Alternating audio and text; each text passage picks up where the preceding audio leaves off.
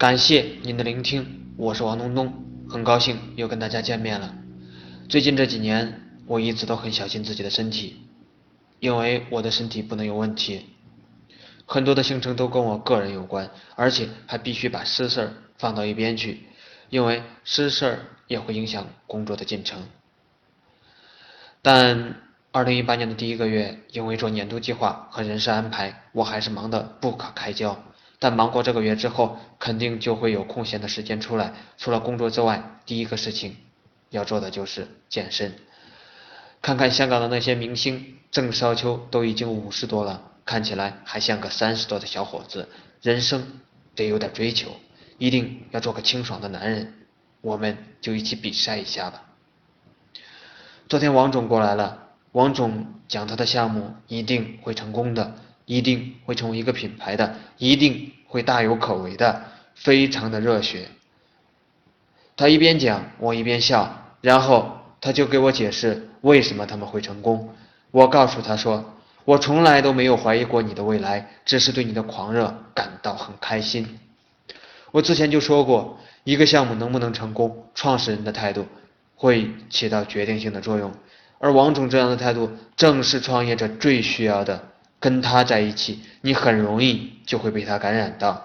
当然了，仅仅靠精神上的狂热是远远不够的。王总想的特别明白，他在做品牌，无论是对微商、电商、线下实体店，这些都是他的渠道。包括什么时候进入到这些渠道，各种渠道对于品牌的意义，他都想得非常清楚。比如微商离消费者最近，是做传播和教育最好的通道。对于品牌来说，哪怕是不赚钱，也是值得的。电商渠道就是在自己形成品牌之后再去的地方，成了品牌之后，就可以在电商平台收割流量。但如果没有成为品牌，上了电商平台，反而会对品牌造成一定的伤害。为什么大部分人的创业都是失败的？因为大家根本就没有想明白自己想要的是什么，没有考虑清楚之前。